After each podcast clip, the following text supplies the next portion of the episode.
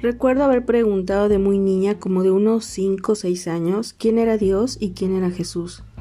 Y mi mamá me explicó que eran Dios Padre, Dios Hijo y Dios Espíritu Santo. Recuerdo haber creído y sin hacer más preguntas simplemente lo acepté. Estoy segura de que a pesar de mi edad, Dios vio mi fe. Los tiempos de Dios no son nuestros tiempos, pero a los siete años tuve la experiencia más hermosa que en mi vida pudiera tener. Me caí de una altura de tres metros y me lastimé la mano. Siempre usaba muchas pulseras y mi mano se hinchó tanto, tanto, que las pulseras parecían cortarme la mano.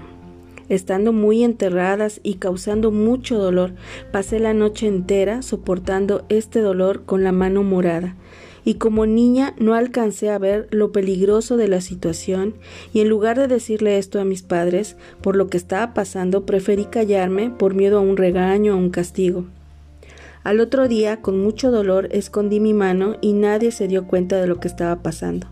Recuerdo una imagen de Jesús en un nicho, me acerqué a él y llorando, inclinando mi rostro, le dije Ayúdame porque me duele mucho y me van a regañar. En ese momento dejé de sentir dolor. Levanté mi rostro y mi mano estaba normal. Las pulseras podían salir con toda facilidad.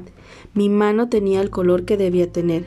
Ya no había dolor y con una enorme sonrisa de asombro y alivio agradecí a Jesús, a una imagen de Él, que en su misericordia, a pesar de que Él no está en una imagen, en una figura hecha por el hombre, en un Cristo crucificado, Él entendió que yo era una niña inocente, ignorante de muchas cosas acerca de Él.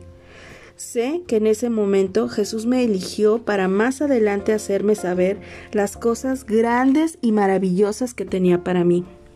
Como niña, lo cual no justifica el no haberle entregado mi corazón a Cristo, pero Dios siempre un caballero paciente y amoroso esperaría para volver a llamarme.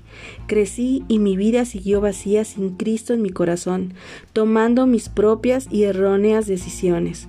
Una vez más, Cristo respetando mi tiempo y a la vez esperando, esperando, llamándome siempre, dándome tiempo y yo una vez más ignorándolo. Pero hoy te cuento esta parte de mi testimonio. Y te comparto este versículo de la Biblia que es Proverbios 3, 5 y 6.